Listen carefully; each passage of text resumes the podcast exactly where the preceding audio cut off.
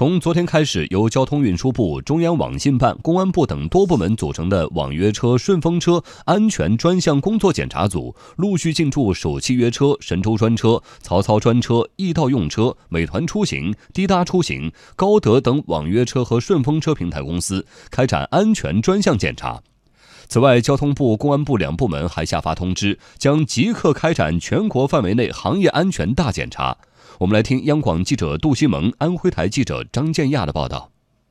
通知明确，各地交通运输主管部门、公安机关等部门要立即组织对本地运营的网约车平台公司和私人小客车合成信息服务平台，也就是顺风车平台，开展联合安全大检查，全面排查行业安全隐患和薄弱环节。今年十二月三十一日前，要全面清退不符合条件的车辆和驾驶员，并基本实现网约车平台公司车辆和驾驶员合规化。相关平台公司要严格规范派单管理，不得向未经背景审查的驾驶员员派单，并利用大数据技术对路线行驶偏移、不合理长时间停留等风险进行预警。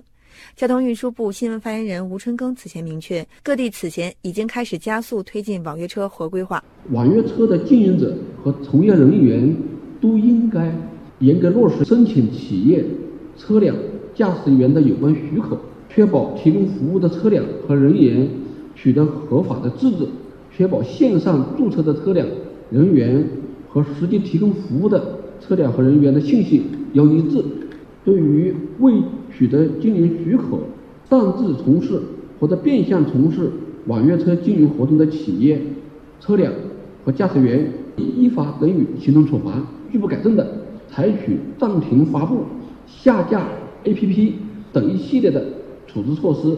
通知还明确，平台要建立起投诉冻结机制，对乘客投诉未经核查处理的，不得向被投诉驾驶员派单。针对顺风车，通知明确，平台要限制顺风车接单数量，防止以合成名义从事非法网约车经营服务，并参照出租车驾驶员背景核查和监管有关要求，对从事和申请从事私人小客车合成服务的驾驶员一律进行背景核查。平台公司还要关闭顺风车平台社交功能，屏蔽乘客信息，防止泄露个人隐私。滴滴公司等平台公司要全面开展安全隐患自查和整改工作，在未完成隐患整。改前无限期停止私人小客车合成信息服务。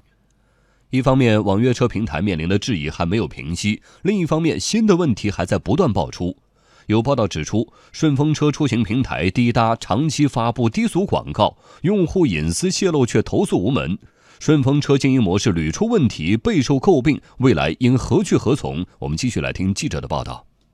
近期媒体曝光，注册乘客约六千万人的滴答出行平台，也与滴滴此前一样，在宣传上给顺风车附加了强烈的社交色彩。此外，在滴答出行界面，乘客与司机都可以相互进行评价，相互联系使用电话号码及头像也直接透明。乘客对司机进行评价后，司机方会直接显示相关评价信息，在个人信息保护方面存在较大漏洞。记者就此事联系滴答出行相关负责人，对方表示暂不对此进行回应。未来顺风车平台究竟应该如何合法合规经营？交通运输部交通干部管理学院教授张柱庭说：“此前国家和地方层面做出的有关顺风车出行的规定，相关信息服务平台必须遵守，也应是未来整改的方向。”